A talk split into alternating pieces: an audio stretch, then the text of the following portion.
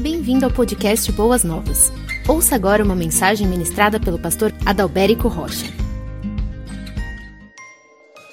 Estas são as palavras daquele que tem os sete Espíritos de Deus e as sete estrelas. Conheço as suas obras. Você tem fama de estar vivo, mas está morto. Esteja atento, fortaleça o que resta e o que estava para morrer pois não achei suas obras perfeitas aos olhos do meu Deus. Lembre-se, portanto, do que você recebeu e ouviu. Obedeça e arrependa-se. Mas se você não estiver atento, virei como um ladrão e você não saberá a hora, virei contra você. No entanto, você tem aí em Sardes uns poucos que não contaminaram as suas vestes.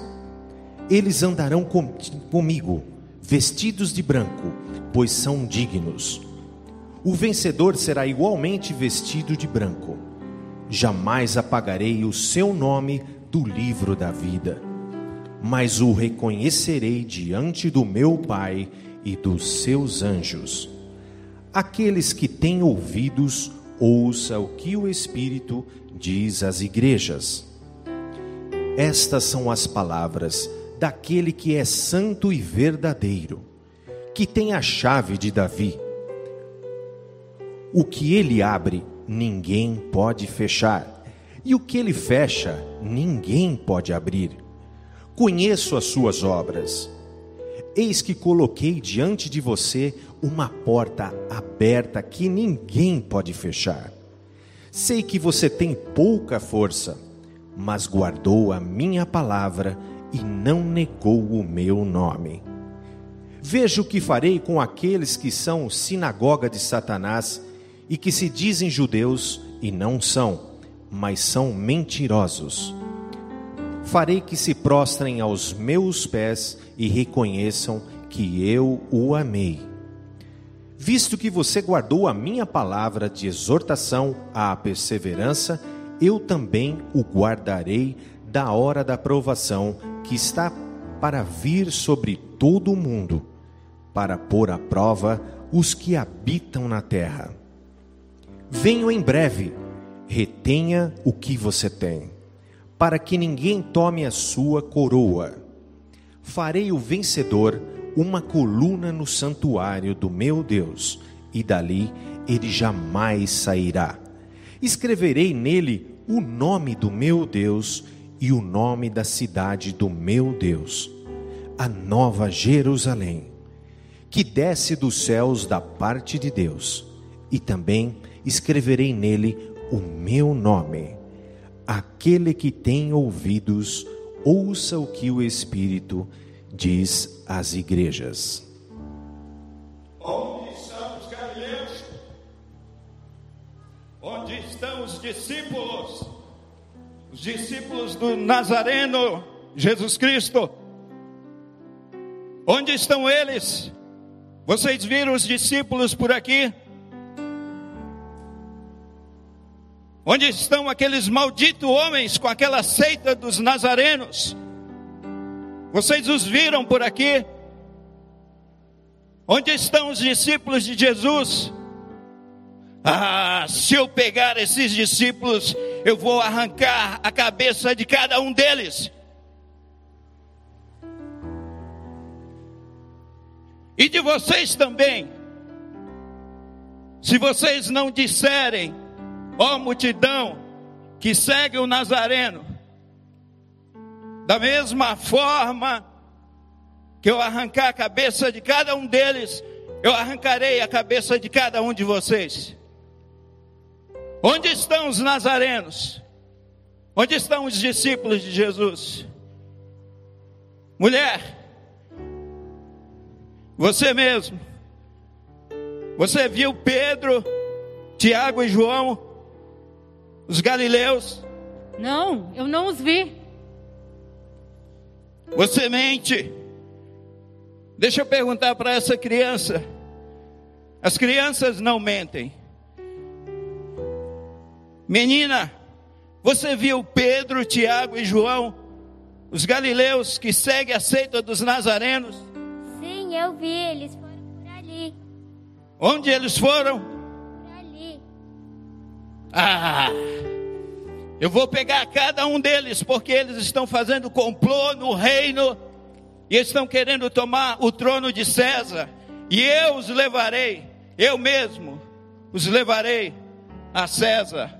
E com a minha espada eu arrancarei a cabeça daquele líder da igreja de Jerusalém, chamado Tiago.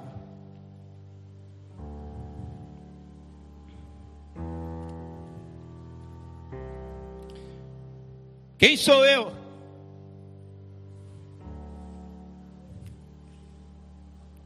Quem sou eu? Um soldado romano? Ou eu sou um pastor? É a minha aparência? Ou é a minha essência? Quem sou eu? Eu sou um soldado romano? Ou eu sou um filho de Deus, lavado e resgatado pelo sangue de Jesus Cristo? Quem sou eu, amados? Eu sou um soldado romano? Ou eu sou o marido da Érica que está sentada aqui à frente? Quem sou eu? Eu sou um soldado romano? Ou eu sou o pai da Mariana e do Davi que estão aqui comigo nesta manhã? Quem somos nós, amados? Aparência ou essência? Quem somos nós? Somos Sardes uma igreja de aparência, ou somos Filadélfia, uma igreja de essência?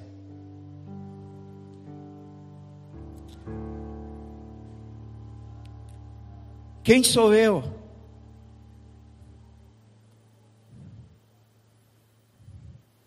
Sardes ou Filadélfia? Quem sou eu? Aparência ou essência? Quem sou eu, amados? Quem sou eu por trás dessa indumentária?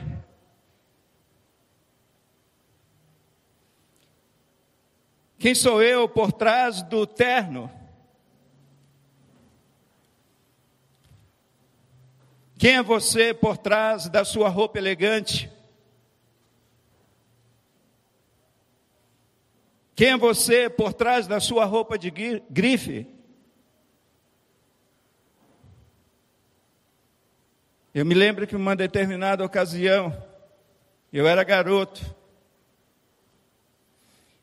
e ali no Banco Real, agência da Rua Silva Bueno, no Ipiranga, na década de 90, quatro homens, muito bem trajados, de terno, de gravata e de maleta executiva na mão, chegaram naquele banco e todas as portas se abriram para aqueles quatro homens. E aqueles quatro homens, de terno, gravata, roupa de grife, chique, eram na verdade quatro mercenários, quatro bandidos, quatro ladrões que entraram naquele banco e saquearam aquele banco. Quem é você por trás dos seus óculos? Quem é você por trás da sua maquiagem? Quem é você por trás da sua máscara? Quem é você por trás da câmera? Quem somos nós, amados? Quem somos nós? Quem somos nós por trás dos nossos jargões evangélicos? Quem somos nós por trás de nossas publicações na internet? Quem somos nós por trás de nossas vozes mansas, suaves, doces e agradáveis? Quem sou eu por trás de um púlpito? Quem sou eu com o microfone na mão? Aparência ou essência? Quem é você? Você já fez essa pergunta para você? Quem na verdade você tem sido ao longo da tua existência e ao longo da tua vida cristã? Quem tem sido você por trás dos trajes que você coloca? Por trás das fantasias que muitas vezes nós colocamos e nos apresentamos para as pessoas? Quem somos nós? Quem é você? Eu me lembro de uma experiência que eu tive com a minha família numa determinada ocasião, e que eu precisava descansar. E eu procurei um hotel ali na região de Monte Sião, um eco resort. E eu procurei pela internet ali. E nós nos programamos para ficar ali uns três, quatro dias naquele local. E seguimos viagem, chegamos àquele local um pouco antes do check-in. E aí eles não deixaram a gente entrar, eu já tive que ficar esperando na portaria ali, na parte de fora do hotel. Mas eu fiquei muito preocupado, eu confesso para vocês. Porque quando eu olhei a fachada daquele hotel, eu falei, meu Deus, entrei numa fria. Estava tudo deteriorado à frente. Uma fachada muito feia mesmo. E para acabar de completar, quando eu olhei naquela entrada daquele hotel, ali havia bastante carros bem velhinhos. Eu falei, entrei numa fria mesmo, não tem jeito. E aí o velho homem, ali esperando naquele carro, já queria se levantar. Eu falei, calma. O homem espiritual falou, calma, calma. Esse não é você. E eu fiquei, confesso que eu fiquei preocupado, porque aquele hotel ele tinha uma aparência muito ruim, não inspirava desejos. Mas enfim, eu falei, Senhor, eu confio em Ti. O Senhor não iria me colocar numa fria, então vamos lá, vamos esperar. E ali entramos naquele hotel e quando eu cheguei, eu me surpreendi.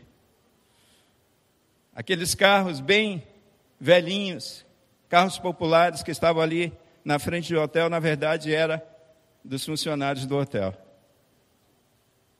E quando eu cheguei lá, eles haviam acabado de terminar uma, uma obra há pouco tempo e estava tudo muito novinho, amados. Tudo novinho lá dentro. Apartamento muito aconchegante, com a vista para o vale uma ducha gostosa para você tomar um bom banho, uma cama gostosa. A comida eu nem vou te falar, senão você vai me pedir o nome do hotel e você vai querer ir para lá. Fantástico, excelente. Um tratamento humano, um tratamento diferenciado. E aí eu percebi que muitas vezes, amados, a gente se impressiona, na verdade, com a aparência das coisas, com aquilo que está por fora, com o exterior. E de repente, o que para Deus realmente vale a pena, o que Deus olha, Deus está olhando para o interior, Deus está olhando para a essência. E a tendência humana continua sendo essa: olharmos para aparências para as aparências das coisas. Mas em contrapartida, eu já estive em hotéis onde a fachada daqueles hotéis eram excelentes, eram muito bonitas. Mas aquela história, por fora bela viola, por dentro pão bolorento. Aparência ou essência? Esse é o tema da nossa mensagem desta manhã, contemplando as duas igrejas do Apocalipse, a quinta e a sexta igreja, que é Sardes e Filadélfia. aparência ou essência, amados, com que nós cristãos dessa época temos nos preocupado. Mas antes de começarmos o texto propriamente dito, eu gostaria de orar com vocês, eu gostaria que você repetisse essa oração. Porque às vezes a gente tem a impressão que as cartas do Apocalipse foram cartas destinadas unicamente àquelas igrejas ali daquela época, naquele tempo, e a gente se engana. Porque no último versículo, no versículo 13, e no outro versículo, no versículo 6 e no versículo 13, diz: Aquele que tem ouvidos, ouça o que o Espírito diz às igrejas. Não somente a igreja de Sardes, não somente a igreja de Filadélfia, mas as igrejas de Cristo Jesus de todos os tempos, de todas as épocas, e a você que está aqui nesse tempo. Então eu quero dizer para vocês que Deus tem cartas dele para a sua vida nesta manhã. E eu gostaria que você fizesse uma oração comigo. Uma oração simples, que a gente encontra nesses dois versículos. Eu quero transformar o versículo 6 e o versículo 13 em oração. Então você vai repetir comigo essa oração curta. Senhor Deus, nesta manhã, dá-me ouvidos para que eu ouça o que o teu Espírito Santo tem a dizer às igrejas, que é a minha vida, que sou eu. Em nome de Jesus. Amém.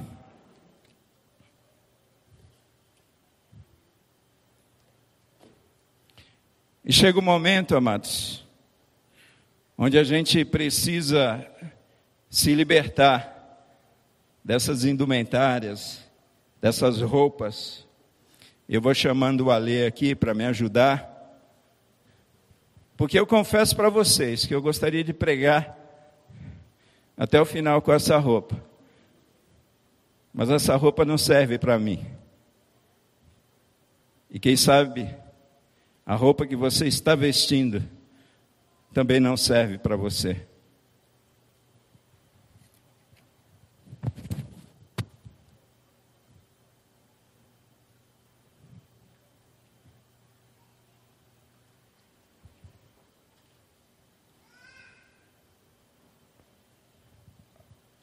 Quem sou eu? Quem é você?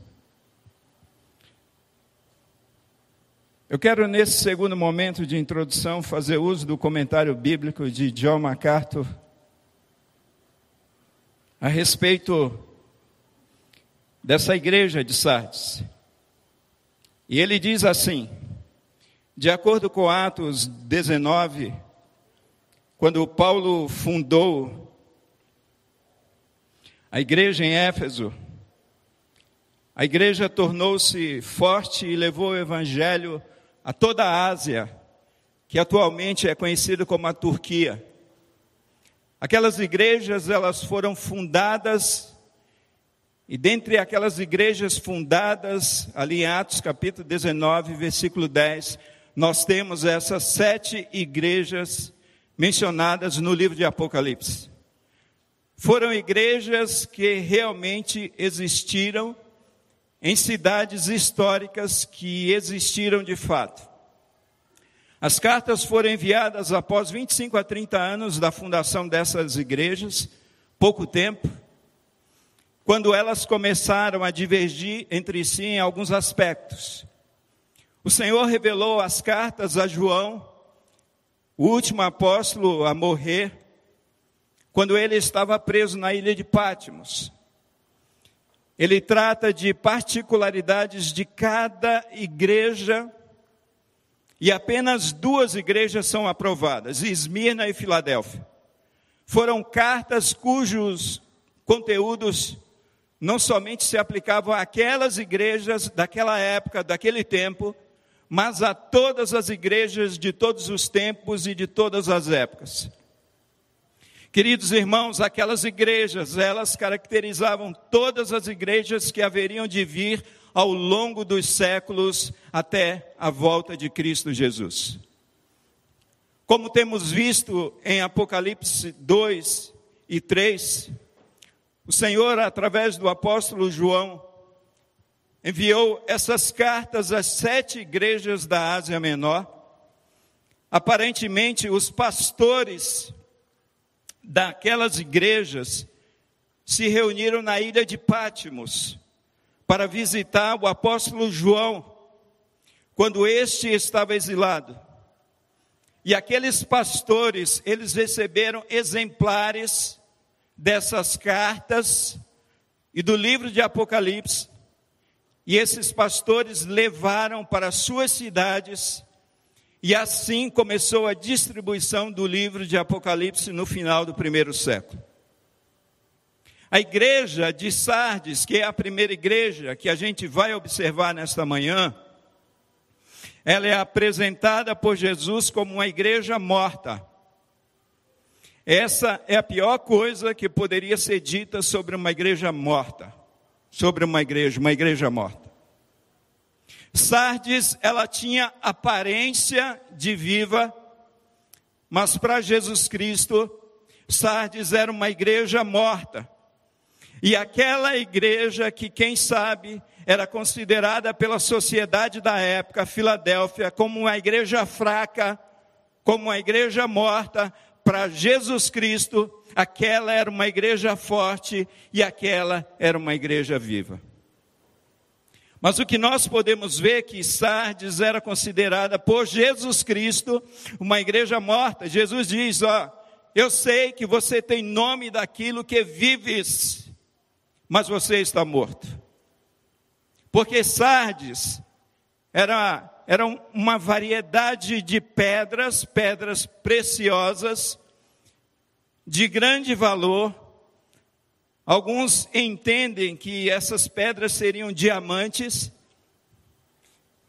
E ali isso representava algo vibrante, algo que pulsava.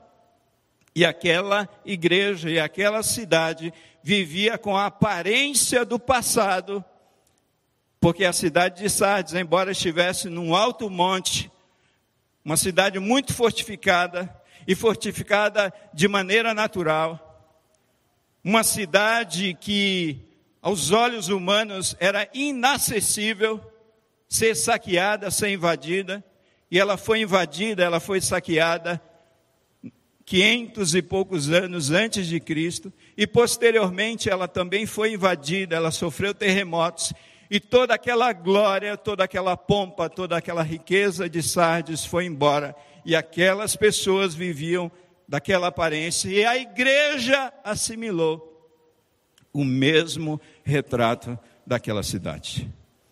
Era uma igreja que pensava em estar viva, mas era uma igreja que estava morta. Queridos irmãos, as igrejas de Jesus Cristo, elas foram plantadas para ser igrejas vivas. Por que igrejas vivas? A igreja é viva porque é nela que Deus vive. A igreja é viva não por conta do barulho da bateria, não por conta do volume desse microfone, não por conta da altura da minha voz ou da impostação de voz, mas a igreja é viva porque Deus vive nela, porque Cristo vive nela e porque o Espírito Santo de Deus vive e onde os crentes que estão ali devem ser crentes vivos. Ela recebeu vida. A igreja deve ser a comunhão daqueles que possuem vida eterna, amados. Enquanto a igreja de Esmirna, vocês se lembram da pregação, vivia espiritualmente, e estava sendo levada à morte física pela perseguição do mundo, Sardes parecia estar viva, mas estava morta. Era uma igreja espiritualmente morta, segundo a avaliação do Senhor Jesus Cristo, aquele que tem os olhos de chamas de fogo. Sardes era uma cidade real, e ali havia uma congregação real, uma igreja morta. E o que não estava morto, de acordo com o versículo 2, você pode ver aí na sua Bíblia, estava prestes a morrer. Então, nosso Senhor está falando a uma igreja morta que sucumbiu à pressão do mundo, adotou os costumes do mundo e tolerou o pecado. Foi uma igreja que deixou seu primeiro amor como Éfeso, cortejou o mundo como Pérgamo e tolerou e defendeu o pecado como Tiatira. Esse é o retrato da igreja de Sardes. Mas esse texto, nós percebemos aqui, a palavra de Deus falar a respeito dos sete Espíritos de Deus e das sete estrelas. O que quer dizer os sete Espíritos de Deus nesse texto? Isso aparece várias vezes no livro do Apocalipse, Apocalipse capítulo 4, versículo 5, Apocalipse capítulo 5 e versículo 6. Deus é identificado nessa cena celeste como possuindo os sete Espíritos de Deus. E nós sabemos que é apenas um Espírito Santo. Então, quando, para que a gente possa entender de maneira melhor, nós precisamos olhar para Isaías, capítulo 11, versículo 2 que diz assim: repousará sobre o Espírito do Senhor, o Espírito de sabedoria, de entendimento, o Espírito de conselho, o Espírito de fortaleza, o Espírito de conhecimento e o Espírito de temor do Senhor. Primeiro ele diz que repousaria sobre o Messias o Espírito do Senhor. E ele continua a dizer o Espírito de sabedoria, entendimento, conselho, fortaleza e temor do Senhor. O Espírito do Senhor é um só, e em seguida, o autor sagrado elenca seis características de identificação desse Espírito Santo, desse Espírito do Senhor, desse Espírito que estava sobre o Filho de Deus, Jesus Cristo. Ele é o Espírito do Senhor, ele é o Espírito de sabedoria, ele é o Espírito de entendimento, ele é o Espírito de conselho, ele é o Espírito de fortaleza, e o espírito de conhecimento e temor do Senhor, que é o espírito de louvor e o espírito de adoração. Mas uma segunda observação que eu gostaria de fazer, que o texto faz no versículo 2, vai falar a respeito das sete estrelas. Estas são as palavras daquele que tem os sete Espíritos de Deus e as sete estrelas. Então aqui o Filho de Deus, ele tem o que? a plenitude do Espírito Santo de Deus. Por isso, sete Espíritos. Sete que representa a perfeição de Deus, sete que representa a perfeição na palavra de Deus. Mas também Jesus Cristo tem as sete estrelas, e ele carrega essas sete estrelas na sua mão. Então, conforme Apocalipse capítulo 1, versículo 16, Cristo é apresentado segurando as sete estrelas na sua mão.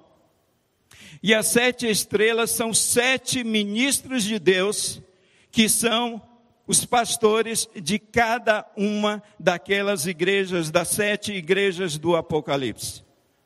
Assim, quando nós observamos este versículo, nós podemos entender que o Senhor Jesus Cristo aqui se identifica como aquele que possui a plenitude do Espírito Santo e que possui também os ministros, os pastores os seus pastores escolhidos nas suas mãos, os líderes da igreja, e é dessa maneira, com a plenitude do Espírito Santo de Deus, a plenitude de Cristo, e Jesus Cristo guiando os líderes da igreja, os pastores da igreja, que nós podemos ter sim uma igreja vivendo de essência e não vivendo de aparência, uma igreja viva e não uma igreja morta.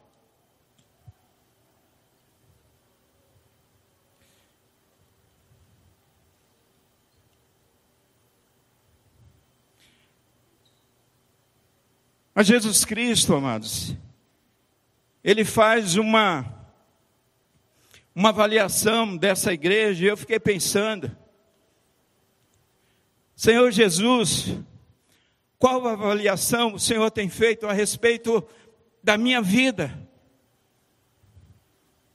Irmãos, porque a gente pode vestir uma fantasia como esta que eu vesti, e muitas vezes, até eu mesmo pensar que aquele sou eu. E não sou eu. As pessoas pensarem que a maneira como eu me visto, este sou eu e não sou eu. E ali nada mais é do que aparência. Porque as pessoas, na maioria das vezes, amados, não conseguem ver o interior, não conseguem ver o nosso coração. E quando eu li essa carta, quando eu li esse texto, e eu vejo o Filho de Deus, Jesus Cristo, dizendo: Eu conheço as tuas obras.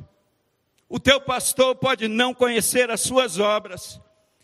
O teu marido, a tua esposa pode não conhecer as suas obras. O teu irmão que senta do seu lado pode não conhecer as suas obras. O teu amigo que você tanto ama pode não conhecer as suas obras. Mas eu, o Senhor Jesus Cristo, Senhor da igreja, cabeça da igreja, aquele que tem os olhos como chamas de fogo, eu conheço você, eu conheço as tuas obras.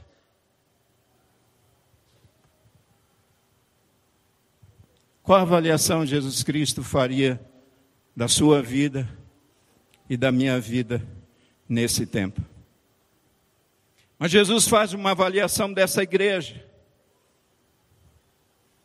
E ele diz assim: Olha, você pensa que é uma igreja viva, mas você é uma igreja morta.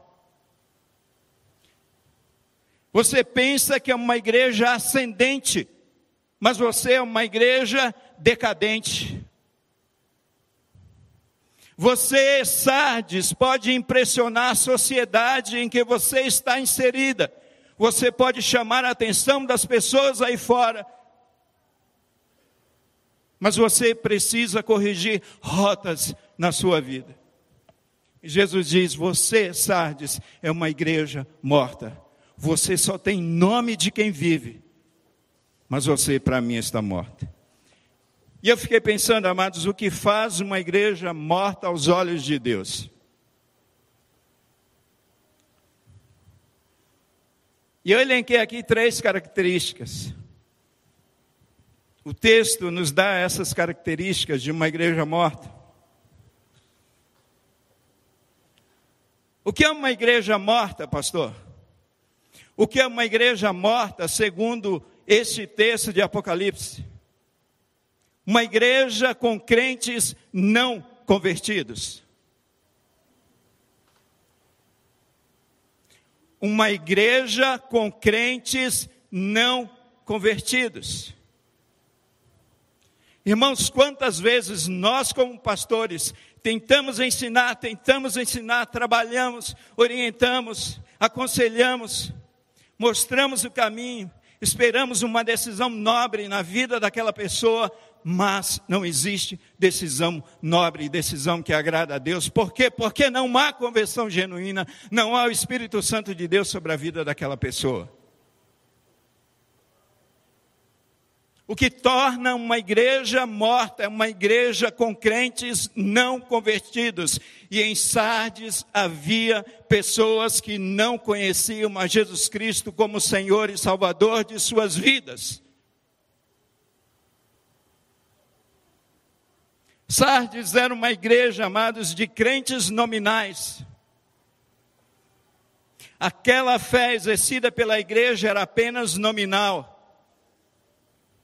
E aqui eu uso um, um comentário rápido do Hernandes Dias Lopes, que ele diz que o cristianismo da igreja era apenas nominal, seus membros pertenciam a Cristo apenas de nome, porém não de coração tinham fama de vivos, mas na realidade estavam mortos, fisicamente vivos, mas espiritualmente mortos.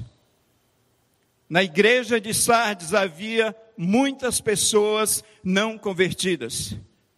E eu creio, amados irmãos, não estou aqui tecendo julgamento, porque quem conhece é o Senhor Jesus Cristo, e você conhece, e você sabe se você pertence a Deus ou não pertence a Deus, porque a palavra de Deus nos ensina que o Espírito Santo de Deus testifica com o nosso espírito de que somos filhos de Deus. Mas muitas igrejas hoje, a exemplo de Sardes, igrejas de todos os tempos e de todas as épocas, existem pessoas que não passaram pelo crivo da cruz, pelo crivo da conversão, e essas pessoas precisam se arrepender, porque são apenas crentes nominais. Pessoas que foram uma frente, pessoas que atenderam um apelo, pessoas que foram doutrinadas, pessoas que foram batizadas, pessoas que participam de ritos, pessoas que participam de cerimoniais, mas a sua vida, o seu coração não mudou diante de Deus. Irmãos, isso aqui é muito sério, é por isso que hoje, queridos irmãos, independente se nós temos visitantes não cristãos ou não, nós, os pastores, neste tempo, nós precisamos fa fazer apelos à igreja de Cristo Jesus, porque é muito possível que na maioria das igrejas, mesmo pessoas fazendo parte do hall de membros, não conheçam ainda Cristo Jesus como Senhor e Salvador de suas vidas. Eram pessoas que tinham nome no hall de membros, amados mas espiritualmente estavam mortas. Eram pessoas que pensavam ser cristãs, mas não eram cristãs. Pessoas que não tiveram uma experiência do novo nascimento. Pessoas que conheciam a palavra de Deus, mas não conheciam o Deus da palavra. Pessoas que conheciam a igreja de Cristo, mas não conheciam o Cristo da igreja. Irmãos, a nossa conversão, ela se dá em conhecer a Cristo. É por isso que o profeta na antiguidade, ele diz: conheçamos e prossigamos em conhecer o Senhor Jesus Cristo. Não são os ritos da igreja, não são as cerimônias da igreja, mas a Cristo Jesus, porque somente Ele pode produzir salvação no teu coração. Somente Jesus Cristo pode transformar valores, a podridão que há em nossas vidas, em vida realmente diante de Deus, amados. Primeira característica de uma igreja morta, uma igreja com crentes não convertidos. Aquela igreja de Sardes tinha exuberância de vida diante dos homens, mas estava morta diante de Deus.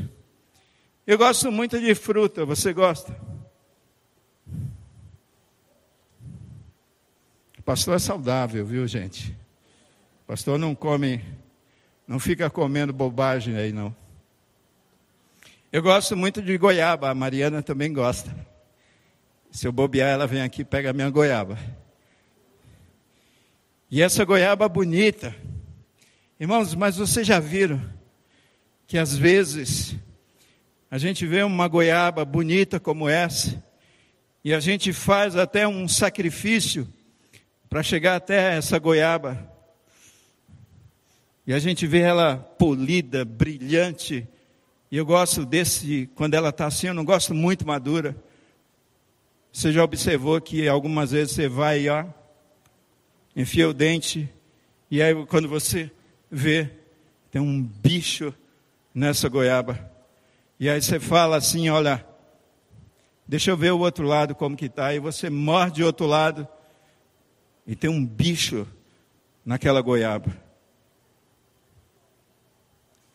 Pessoas não convertidas, parece assim. Existem cristãos que se dizem cristãos bonito como essa fruta aqui, mas quando a gente morde,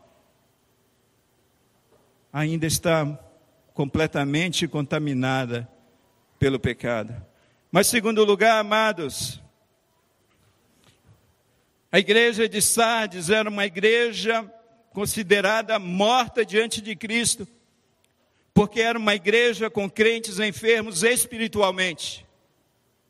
Se aquela igreja havia pessoas ainda não convertidas, havia crentes enfermos espiritualmente. Que tipo de crente é esse, pastor? São os crentes religiosos.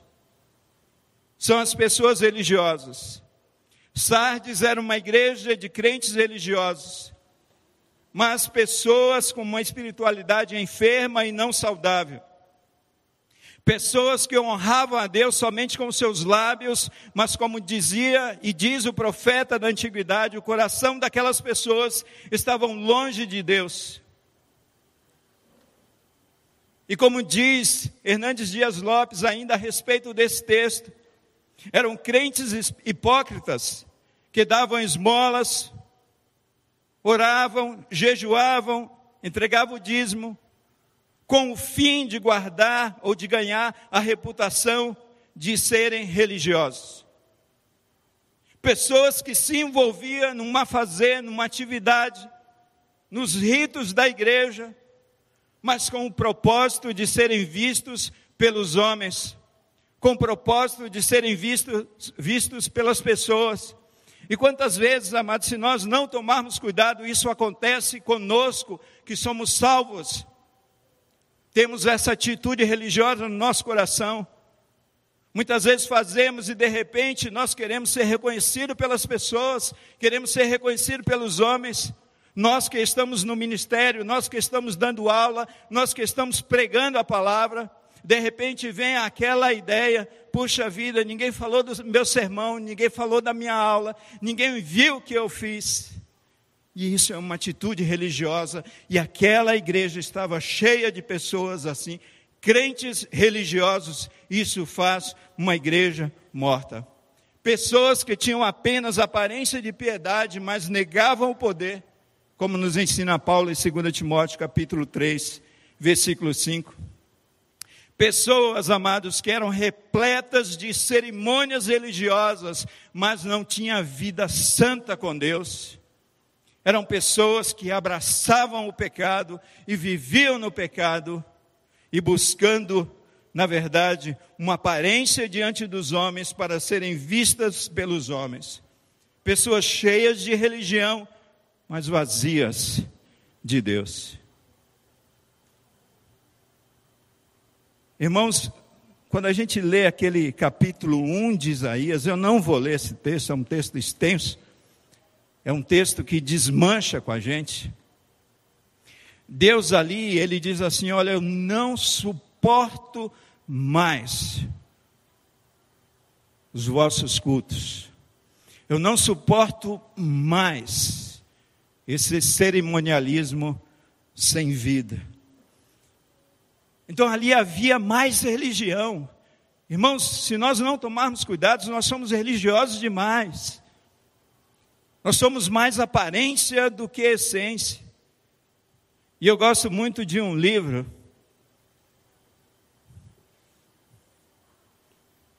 Eu gosto muito desse, a Bíblia. Mas eu gosto muito desse livro, amados. Mais Jesus, menos religião. Esse é um livro fantástico.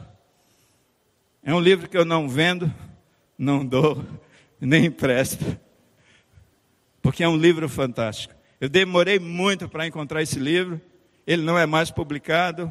Por sorte, você vai encontrar esse livro num sebo. E quando a gente lê esse livro, esse livro vai mudar completamente a nossa visão do que é ser de fato um cristão. Nós precisamos de mais Jesus em nossas vidas, amados, e menos religião. Então, aqueles religiosos eram como essa maçã aqui, ó. Você gosta de maçã? Linda maçã. É uma fruta que eu gosto demais. Pastor, essa hora a gente está ficando com fome. E essa maçã aqui era como aqueles religiosos, bonito por fora, era só aparência. Mas quando você morde, às vezes, algumas maçãs como esta, ela é insípida, ela não tem sabor. Aquelas pessoas tinham uma aparência mas aquelas pessoas, elas não tinham sabor. E a terceira característica que faz uma igreja morta é uma igreja com crentes de vida dupla. Crentes de vida dupla. Sardes era uma igreja, amados, que havia tomado a forma do mundo. O mundo sutilmente e paulatinamente havia entrado na igreja de Sardes, o pecado se infiltrou na vida dos crentes de Sardes. Lembra do pecado de Acã? Pecado de Acã escondido. Acã que vivia todo aquele cerimonial, todo aquele rito, mas com pecados escondidos. Pessoas que saíam dos cultos para as baladas, e pessoas que saem dos cultos para, para as baladas, líderes que saem dos púlpitos para as bebedeiras. Aquela era uma igreja conhecida morta por isso, porque era uma igreja de crentes com vida dupla. Pessoas que saíam dos púlpitos e saíam dos cultos para a prostituição.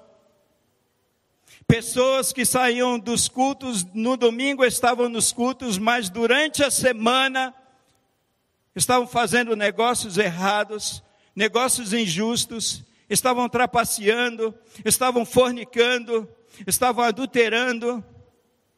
Crentes com vida dupla, crentes que estavam envolvidos na obra e na vida da igreja e que estavam com um pé na igreja e um pé no mundo. Eu não vou falar que tipo de crente é esse, porque senão a gente vai estar com discriminação aqui no público. Mas você lembra, né, daquele ditado? É isso mesmo. Pessoas que servem a Deus, amados, e que serviam o pecado. Pessoas que estavam, conforme Jesus Cristo diz nesse texto, com suas vestes contaminadas e que precisavam de vestes brancas. Eu me lembro de um, um dos ministérios em que eu passei e eu estava ajudando ali aquela igreja e eu encontrei muitos problemas.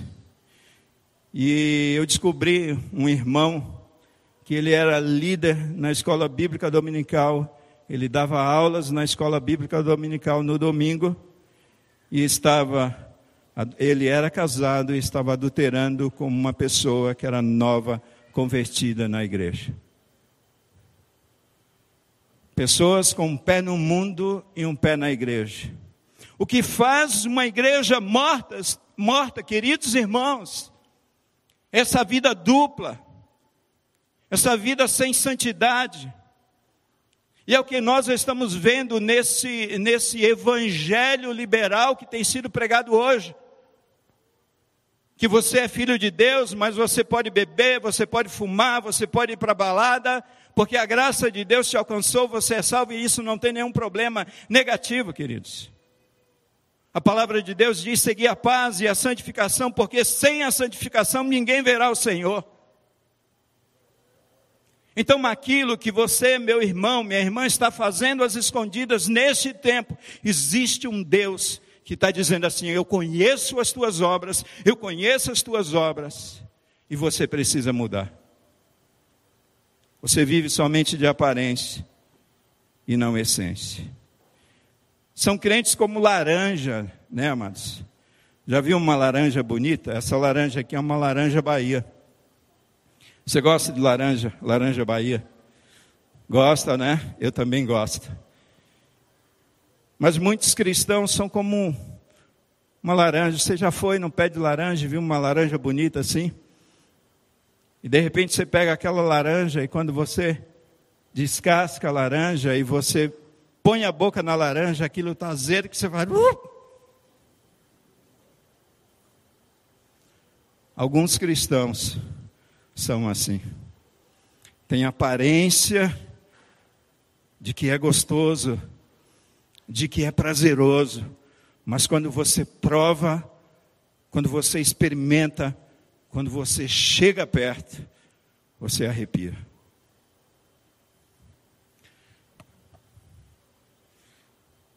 Em contrapartida, essa igreja, e o meu tempo está acabando aqui, de Filadélfia, era uma igreja oposta. Era uma igreja que se considerava fraca. E Jesus diz: Você é forte. Para os olhos da sociedade, era uma igreja, quem sabe, era considerada morta. E Jesus fala: Você é viva.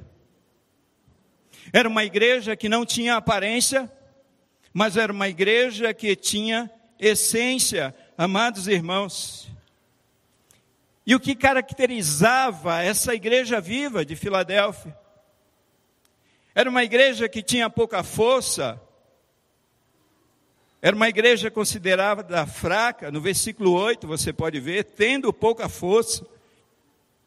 Mas para Jesus Cristo não era uma igreja fraca espiritualmente, não era uma igreja morta espiritualmente, era uma igreja apenas com um pequeno grupo de pessoas, mas pessoas batuta, amados, pessoas que viviam o Evangelho, não eram pessoas que fingiam serem evangélicas, não eram pessoas que se fingiam serem cristãs, não eram pessoas que tinham aparência bonita como essas frutas que estão aqui, mas eram pessoas que não tinham uma aparência, pelo contrário, aquela fruta que você vai, quem sabe você, por alguma razão, comprou na feira que não tem aparência nenhuma, como Cristo sendo martirizado ali, sem parecer, sem formosura, mas tinha essência.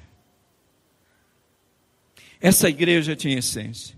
Então era uma igreja que tinha pouca força, mas era uma igreja forte, porque ali havia verdadeiros adoradores. Ali havia pessoas que amavam a Cristo, pessoas que se doavam e se entregavam pela causa do Evangelho, pessoas que sustentavam a verdade, pessoas que viviam em obediência a Cristo, dizendo não para o mundo, sim para Cristo, não para o pecado e sim para a santidade.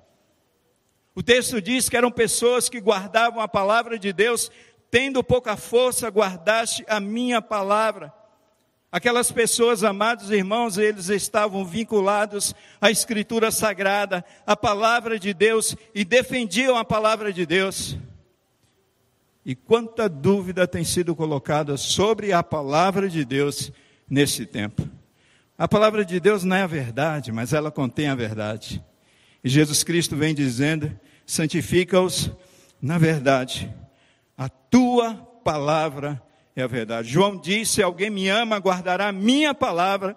E guardar a palavra de Deus não é você colocar no porta-luvas, no, no porta-malas do carro, amados, dentro do seu criado mudo. Guardar a palavra de Deus significa dizer obedecer a palavra e viver pela palavra, e era por isso que essa igreja de Filadélfia era uma igreja considerada com essência, uma igreja viva, porque era uma igreja que vivia a palavra de Deus e praticava a palavra de Deus. Mas Filadélfia também era uma igreja leal a Cristo, porque o texto diz: E não negaste o meu nome. Aqueles irmãos não se dobraram diante da perseguição, Aqueles irmãos não deixaram o seu primeiro amor. Aqueles irmãos não se amoldaram ao mundo, aos valores deste mundo. E aqueles irmãos, eles não toleraram o pecado. Aqueles irmãos eram irmãos como o apóstolo Paulo, quando diz na sua palavra, fugir da aparência do mal. Então, essa igreja de Filadélfia era uma igreja viva, porque era uma igreja que tinha o poder do Espírito Santo sobre ela, porque era uma igreja que vivia em obediência à palavra de Deus, era uma igreja que resistia às perseguições que ela sofreu e que ela sofria, e não negociou os valores da fé. Era uma igreja perseverante em meio às lutas, às aflições, às perseguições que aquela igreja enfrentou. Mas aquela igreja não era vista aos olhos do mundo como uma igreja viva, mas aos olhos de Cristo era vista como uma igreja viva. Irmãos, eu quero caminhar para o final aqui, que meu horário está se esgotando. Como nós podemos restaurar o fervor espiritual, amados, da igreja? Quem sabe você está morto e acha que está vivo. E como restaurar essa vida novamente? Jesus nos mostra aqui. Irmãos, é importante nós notarmos que as intervenções de Jesus Cristo na vida das igrejas têm como propósito restauração e não condenação. Jesus Cristo faz observações e repreensões, é para levantar a igreja e não para derrubar a igreja, é para edificar a sua igreja e não para destruir a sua igreja. As exortações de Jesus Cristo aqui na vida do seu povo, amados, são para o bem do seu povo e não para o mal.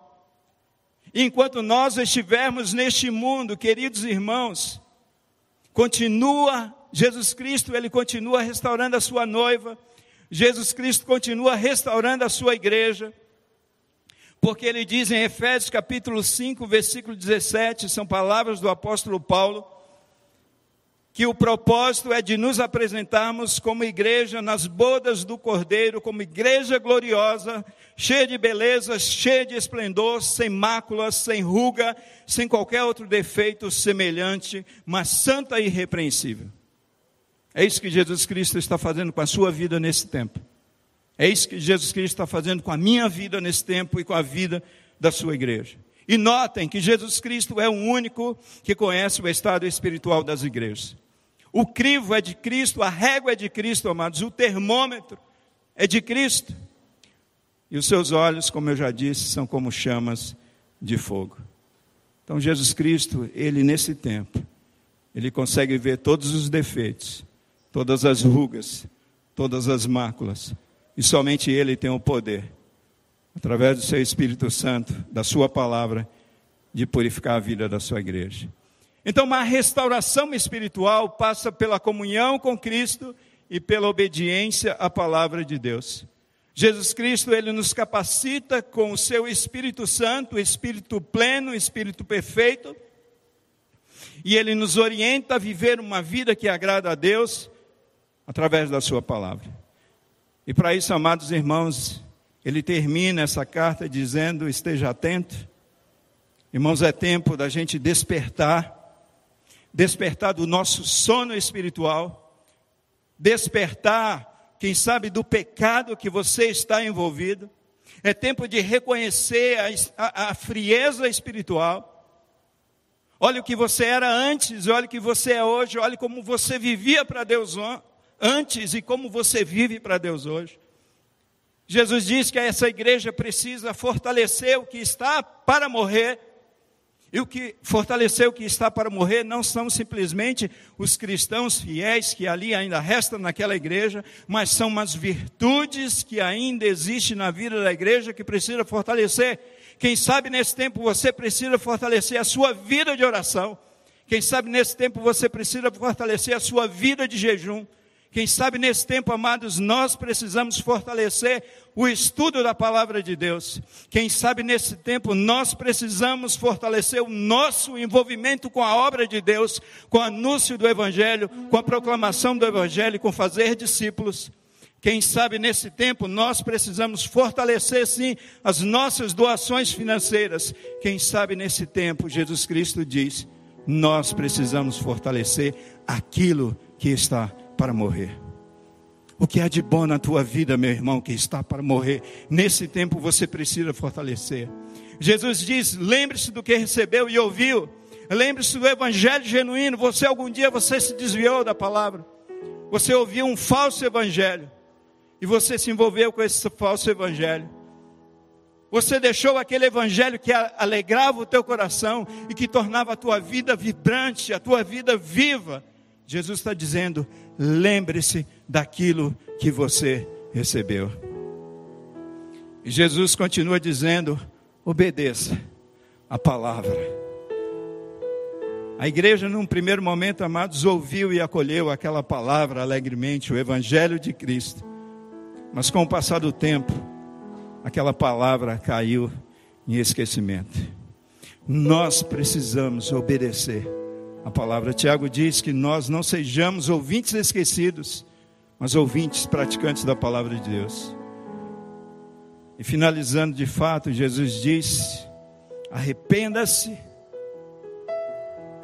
para a gente se levantar do estado em que nós nos encontramos, nós precisamos reconhecer e nos arrependermos, abandonar o pecado e voltar em quebrantamento, em contrição para Cristo é isso que Bruce diz, teólogo Bruce, a respeito do pecado.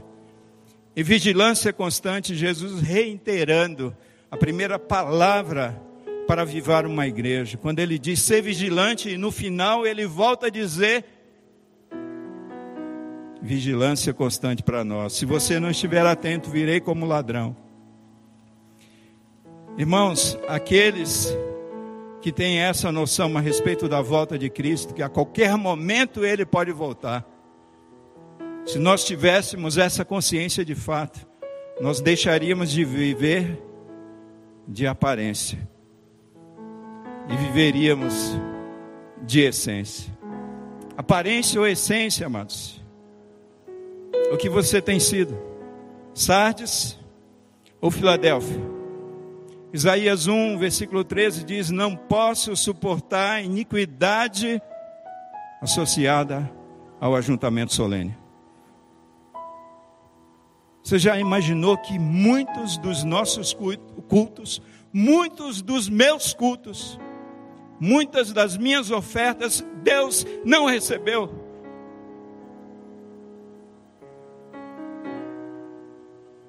Aparência ou essência? É como um perfume, né? Às vezes a gente vê um, um vaso bonito, e às vezes a gente fala assim: Eu estou bonito para o Senhor. Aí de repente Deus olha aquele vaso que é a nossa vida. E Ele pega esse vaso, Ele vai lá e tira a tampa. Ele cheira. Aparência é bonito. Mas de repente a essência. Esse é gostoso, irmãos. Não vou falar qual que é. Mas a essência da náuseas, a essência faz passar mal, a essência, quem sabe, te cause, te desperte aquela rinite, a essência da dor de cabeça. Que as nossas vidas não sejam assim, não sejam de aparência, mas que sejam de essência. Eu peguei três frases para finalizar. Uma das frases é da Coco Chanel. Não é Coco de Ilhéus, não, tá, gente? É Coco Chanel. As mulheres sabem quem é a Coco Chanel, quem foi a Coco Chanel. Ela diz assim, uma grande grife aí. Ela diz: não é a aparência, mas é a essência. A nossa roupa não é a aparência, é a essência. Não é o dinheiro, é a educação. Não é a roupa, mas é a classe. Consegue entender? E aí vem outro pensador chamado Tiago, Tiago Saraiva que diz assim: quem vive de aparência morre sem essência. Quem vive de aparência morre sem essência. E aí eu peguei o outro pensador, o terceiro, Pedro Rosendo que vai dizer assim, e ele vai para a Bíblia, isso é fantástico. Ele diz assim: olha, o trigo é essência, o joio é aparência, amados. Que sejamos como trigo e não como joio. Sejamos aparência, queridos. Irmãos, que essa mensagem não seja mais uma mensagem desse púlpito mas que seja uma mensagem para produzir uma vida nova, autêntica, não importa. Se você vai ser rotulado pela sociedade, pelos homens, mas viva para Deus, não viva para os homens, viva para Deus, viva uma vida autêntica diante de Deus. Não se impressione com a fachada, como eu me impressionei naquele hotel. E Deus me surpreendeu com a essência. Deixa eu orar com vocês porque está na hora de ir almoçar daqui a pouquinho. Querido Deus, obrigado pela tua palavra, obrigado pela tua mensagem. Obrigado por nos exortar nesta manhã, Senhor Deus, a vivermos não de aparência, mas a vivermos a essência. A termos não somente a aparência de uma igreja viva, mas a sermos uma igreja viva que o teu Santo Espírito venha sobre nós, venha sobre o teu povo. Aqueles que ainda não conhecem a Cristo como Senhor e Salvador, que esse seja o tempo, que o teu Espírito Santo esteja salvando pessoas aqui neste local. Aqueles que vivem uma vida religiosa, que o teu Santo Espírito dê para cada um deles, Pai, uma vida autêntica, uma vida autêntica. E aqueles que continuam vivendo com um pé na igreja e com um pé no mundo, te louvando, te servindo durante o domingo, mas durante a semana mergulhado no pecado, Senhor, produz arrependimento genuíno no coração desses amados, ó Deus, e que eles se voltem para o Senhor em arrependimento e em quebrantamento. Pai, vivifica a tua igreja pelo poder de Cristo e pelo poder da tua palavra, para a glória do teu nome. Assim nós oramos, em nome de Jesus. Você ouviu o podcast Boas Novas? Que Deus te abençoe e nunca se esqueça que, em Boas Novas, a gente sempre se encontra.